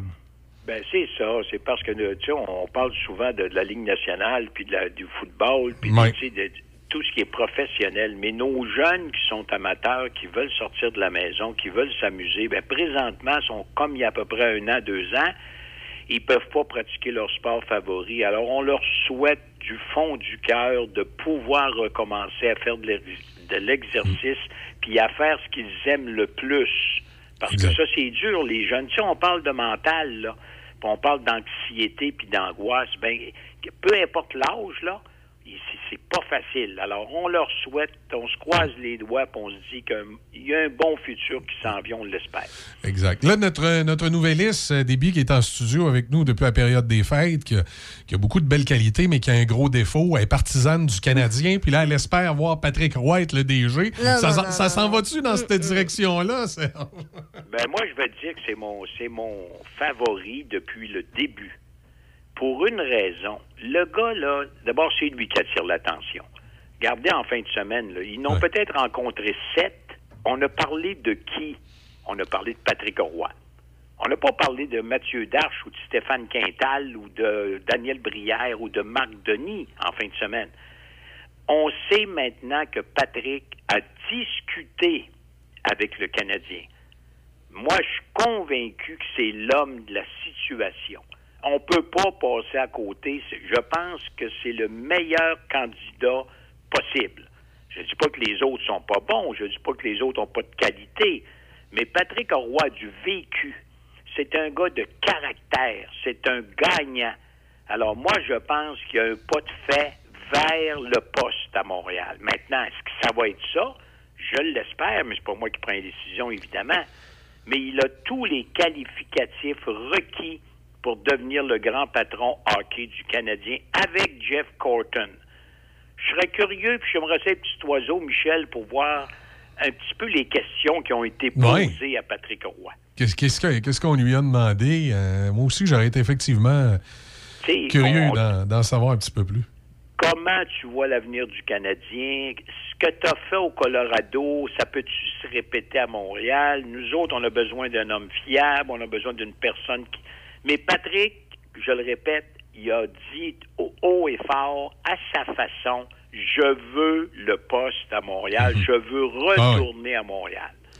Alors, à un moment donné, tu peux pas passer à côté trop trop. Alors là, il va probablement avoir une deuxième entrevue cette semaine. Puis moi, je te dis, là, on est le 10 ce matin, là. D'ici samedi prochain, le 15. Parce qu'arrêtons là, de rajouter des noms, là. À un moment donné, c'est une vraie farce. Là. C'est rendu Canadien Académie, là. ouais, c'est- ça, ça a l'air d'un- d'un- d'un- d'une télé-réalité. Ben, c'est ça. Hier, je regardais ça, puis à un moment donné, Philippe le Cavalier est apparu. Ben oui, mais j'ai dit, voyons, puis c'est-tu qui qui l'a suggéré, Philippe le. Cavalier? C'est un gars qui est en nomination qui s'appelle Kent Hughes. Ah, Alors, ça veut dire que Hughes, j'ai dit, moi, j'en veux pas de la job, mais je vous donnerai un nom. Ouais. Tu sais, fait qu'ils peuvent en rencontrer, ils ont le droit. Sauf que je pense que Patrick Roy est en avance. Du moins, c'est ce que je souhaite. Hey, Marc Bergevin, il s'est retrouvé un job, lui. Il va, il va, euh, il va conseiller le, le DG des Kings. Bon, j'espère qu'ils ont un gros budget à Los Angeles. Parce que là, c'est comme s'il y avait deux DG. Moi, parce que c'est pas rien que ça, c'est que Marc Bergevin, c'est un dépensier. Les contrats qu'il a donnés avant de partir, des 7 ans, des 6 ans, des 8 ans, là, Ouais. euh, c'est ça qui c'est ça qui l'a tué d'une certaine façon. Parce que c'est c'est contrat de 8 ans à Suzuki, contrat de 7 ans à Henderson, contrat de 5 ans à Hoffman. Tu sais, ça finissait plus les longs contrats. Puis il a paniqué un peu parce qu'il n'a pas voulu re-signer Corey Perry, puis il n'a pas voulu re-signer Philippe Dano. Ça, ça a fait très mal aux Canadiens comme leadership, parce que déjà, Price n'était pas là, puis Weber non plus. Alors là, tant mieux pour lui. Moi, je suis bien content. Il s'est retrouvé du travail. Mais tu vois, là, quand tu étais chum avec quelqu'un, c'est un grand chum de Luc Robitaille. Ouais. Alors, Luc Robitaille, il a fait signe, viens-t'en, conseiller spécial. Penses-tu vraiment que Rob Blake a besoin d'un conseiller spécial à ses côtés? Non, non. Là, là, on l'a engagé, on l'amène avec, avec le groupe. Puis éventuellement, si Rob Blake, pour toutes sortes de raisons, fait pas le travail, ben il y a un gars en arrière pour y- qui Exact. être là, qui s'appelle Marc Bergevin, qui fait partie de la clique à Los Angeles. Puis tant mieux pour lui, il a, pas, il a, pas, il a fait du bon travail à Montréal. Des fois, il s'est trompé comme tout le monde. Mais il y a une chose qui est certaine, au moins, puis le Canadien peut le payer. Le Canadien, Ah, fallait qu'il paye pour finir l'année, mais là, ils ont pu le payer. C'est ça. En tout cas, je ne suis pas- inquiet pour lui financièrement, ça, c'est sûr. Euh, non, non, non. Le hockey junior, Serge, va là, et c'est sûr qu'avec la COVID, on ne sait plus. Va-tu y avoir des matchs? Il y en aura-tu pas? Mais en tout cas, là, si ça repart, ça va avoir l'air de quoi? Ben, ça va avoir l'air que la- ça, devrait normalement, je dis bien normalement, recommencer la semaine prochaine. Remarque que j'ai beaucoup de doutes ce matin parce que les clubs de la Ligue junior majeure du Québec ne veulent pas recommencer avec des arénas vides. Et pour le moment, c'est le cas. Alors, c'est sûr et certain qu'on ne jouera pas de, tu sais, de- devant des arénas où il n'y a pas un chat. Alors là, on va probablement, peut-être que le gouvernement va permettre un 50% Ça, c'est pas encore fait, mais euh, on va voir, la- ça, ça pourrait débuter la semaine prochaine. Et là, si ça débutait, ça va être une deuxième moitié de saison extrêmement intéressante. Le- les remparts, Oui. Shawinigan, les deux clubs là, que je pense peuvent aller très loin. Et dans les maritimes, il y en a trois. Il y a Bathurst, Charlottetown et Saint John qui accueillent la Coupe Memorial. Elle va être pour la Coupe du Président, parce que la Coupe Memorial, on sait que ça a lieu à Saint John, puis il y a un autre club qui va y aller. Pour la Coupe du Président, ça va être une lutte à cinq équipes. Maintenant, je me posais la question hier soir. Moi, Patrick Roy, je le vois à Montréal. Qui remplace Patrick Roy comme coach des remparts? Oui, c'est ça. C'est- L'adjoint? Oui, C'est va- Benoît Desrosiers qui est l'adjoint Benoît. présentement. Oui, c'est sûr que ça va lui prendre un coach. Euh, pour finir la saison, est-ce que Desrosiers peut faire la job, peut-être? ou Ça doit? Ben, j'imagine que. Jacques Tanguay, Patrick Roy et toute l'organisation Ils ont pensé à ça. a discuté de ça. Parce que Patrick, euh, il veut s'en aller à Montréal. Si, pour toutes sortes de raisons, le Canadien ne le prend pas, ben là, il va demeurer avec les remparts, puis tant mieux pour les remparts. Mais s'il s'en va, il faut avoir prévu tout ça. Parce qu'ils ont tout un club de hockey, là. Alors, Patrick, c'est pas qu'il veut laisser les remparts parce qu'ils les aiment pas. C'est qu'il veut graduer avec le club où il a gagné deux Coupes Stanley. Alors, on doit certainement discuter de la situation euh, dans les bureaux là, pour dire, ben écoute, on va te chercher un autre gars qui est compétent probablement, qui cherche un emploi, ou on y va avec le personnel en place pour terminer Pour l'année. terminer, puis on verra l'année prochaine. Ben, c'est ça. Alors là, à ce moment-là, euh, je pense qu'ils ont un bon club de hockey. Benoît Desrosiers est bien placé parce que il travaille avec Patrick, connaît tous les rouages, connaît tous les joueurs. Alors, je pense que les remparts, ils ont un très, très, très bon club de hockey pour terminer l'année. Maintenant, est-ce qu'on va la terminer l'année? Oh, Ouais, ça, c'est la question avec un gros point d'interrogation. Ah, exact. Ça, c'est euh, effectivement, là, ça, c'est la grosse question. Je regarde euh, en Ontario, dans l'OHL, plusieurs matchs sont reportés ou, euh, ou décalés, justement, pour toutes sortes de, de problématiques. Et, et, ça, ça m'amène à, à penser au tennis. Djokovic, finalement, qui, euh, là, on- il va réussir à rester en Australie? Ben là, pour le moment, parce qu'on veut, on veut aller en appel, on veut contester euh, le côté euh, gouvernement Ouais. australien la décision du juge. Parce que le juge a donné raison à Djokovic. Donc, pour le moment, on se parle ce matin, il peut demeurer puis il peut participer aux internationaux d'Australie. Et ce gars-là, là, il en a 20 euh, un grand, grand chelem à date, puis il y en a 9 en Australie. S'il gagne cette année, s'il joue, là, puis il gagne, il devient le meilleur de tous les temps parce qu'il est à égalité présentement avec Nadal et Federer. Mais le gouvernement va se battre jusqu'au bout parce qu'il faut que tu sois vacciné pour jouer aux, euh, aux ben là, pour les, Australiens, ça va devenir une question de principe. Parce que là, ils vont se dire, si on laisse euh, Djokovic euh, rentrer comme ça, après ça, on, on va être mal pris avec les autres. Là. Ah non, non, ben c'est ça. Alors, moi, j'ai comme l'impression qu'on va essayer par tous les moyens possibles de bloquer Djokovic. Puis tu sais que son bloc, il est, il est comme suspendu pour trois ans. Ah ouais. Il pourrait pas jouer pendant trois ans en Australie. Puis il vieillit comme tout le monde. Alors lui, là, excusez, là, il a une une tête dure. Puis moi, ce que j'ai. C'est épouvantable ce qu'il a fait. Ça m'a tout l'air que. Sacre bien de ça, lui. Ah, il, a, il a pogné la COVID. Le lendemain, il était positif, puis il était avec des jeunes pour euh, les rencontrer dans des, des, des endroits, puis ainsi de suite. Il s'est pas préoccupé de ça, mais pas pantoute. Puis là, il se présente en Australie comme si rien n'était. Ben voyons donc, ses avocats disent, ben oui, mais il l'a eu à COVID, donc c'est pas grave. Comment c'est pas grave? Alors lui, là, parce qu'il s'appelle Djokovic, puis c'est un champion du monde, on voudrait lui donner une exception. Passe droit. ouais.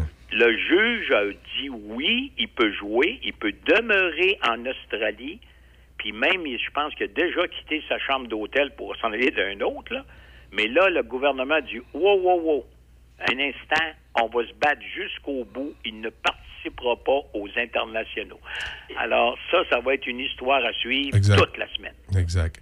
Ben écoute, Serge, on suit ça attentivement. On s'en reparle lundi. Bon, euh, bon retour pour la nouvelle saison. Michel, merci. Puis j'ai l'impression que lundi prochain, quand on va se reparler, notre ami Patrick va être le grand On patron. va être le grand. DG. On va, on va suivre ça. J'espère. ça marche. Salut, merci. Salut, bye. Serge Cloutier, donc, euh, avec sa chronique de sport de ce matin. T'as pas l'air d'accord avec ça, toi, Déby? Tu veux pas que ce soit Patrick?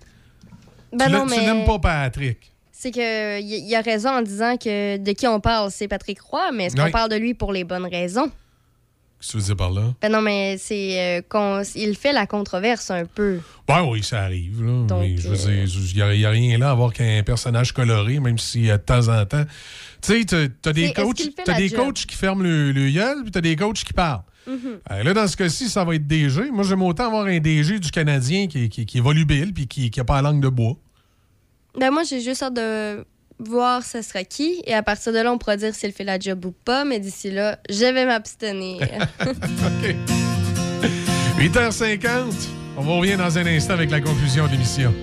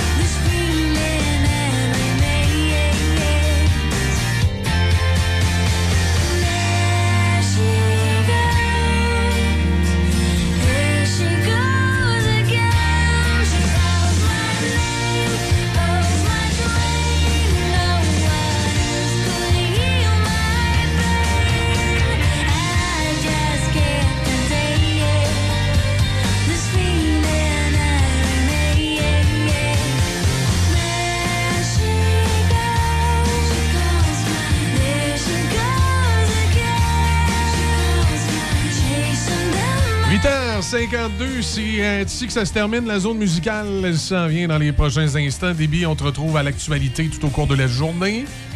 Oui, Bon, t'as des, des cours en ligne aussi qui recommencent, toi, là. là. oui, j'ai faire de l'école à distance? Oui. Tu me donner des, euh, des nouvelles de ça. Ouais, j'ai hâte de voir ce que ça va faire. C'est pas la première fois que tu es en cours à distance. Je présume évidemment, comme tout, tout le monde, tu l'as été euh, l'année passée. Comment tu trouves ça? Tu, tu mieux présentiel ou à distance là-dessus? Je, pense que ça dépend vraiment de l'enseignant. Moi, il y a deux choses aussi à distance. Ouais. La- en distance, en direct, donc tu es avec le professeur, il Ok. donne son cours, ou euh, moi, c'est la, la deuxième version que je préfère, c'est que tu es à distance, mais euh, tu regardes les capsules. euh, OK, le cours est comme pré-tape, là. Puis Oui. tu, tu peux reculer, avancer. Mais c'est ça, donc tu, Ouais. t'auto-apprends. Si tu as des questions, tu peux lui poser au prochain cours. Et le cours, tu y vas si tu as des questions Mhm. et euh, tu fais aussi un petit quiz par rapport à ce que tu as vu. Je trouve que ça, c'est plus intéressant parce qu'on dirait que quand c'est en direct, euh, soit mon réseau va bugger, je vais avoir de la misère à. je vais toujours avoir de quoi, puis on dirait que je développe un peu un problème d'attention. Je suis plus capable de suivre. OK. Donc, euh, Ouais, c'est pas évident euh, là-dessus. Mm. Ben écoute, euh, Déby, passe une excellente journée. On se retrouve un petit peu plus tard dans le courant de la journée. Euh, moi, je vous retrouve ce midi avec Denis Beaumont. Manquez pas Raphaël dans le retour à la maison, qui sera là à compter de, de- de 15 h. On vous retrouve demain matin également à 6 h. Dans Café Choc, tranquillement, on retrouve notre, notre programmation régulière. On a Sébastien et Michel Beausoleil qui sont de retour la semaine prochaine euh, de leurs vacances. On a plusieurs chroniqueurs qui reviennent cette semaine. Et les manquants devraient être de retour la semaine prochaine ou l'autre. Donc, on, revient On émerge du temps des fêtes un petit peu plus au ralenti que prévu, bien sûr. Je ne vous cacherai pas que la COVID, le fait que l'école commence plus tard, la COVID, tout ça, ben nous aussi, ça nous a fait un petit peu euh, décaler, si on veut, la rentrée. Euh, ça a été la même affaire, je pense, l'année passée. On a décalé aussi un peu avec, avec la COVID. Fait que c'est ça qui est ça, comme dirait l'autre. Passez une excellente journée. Bon lundi.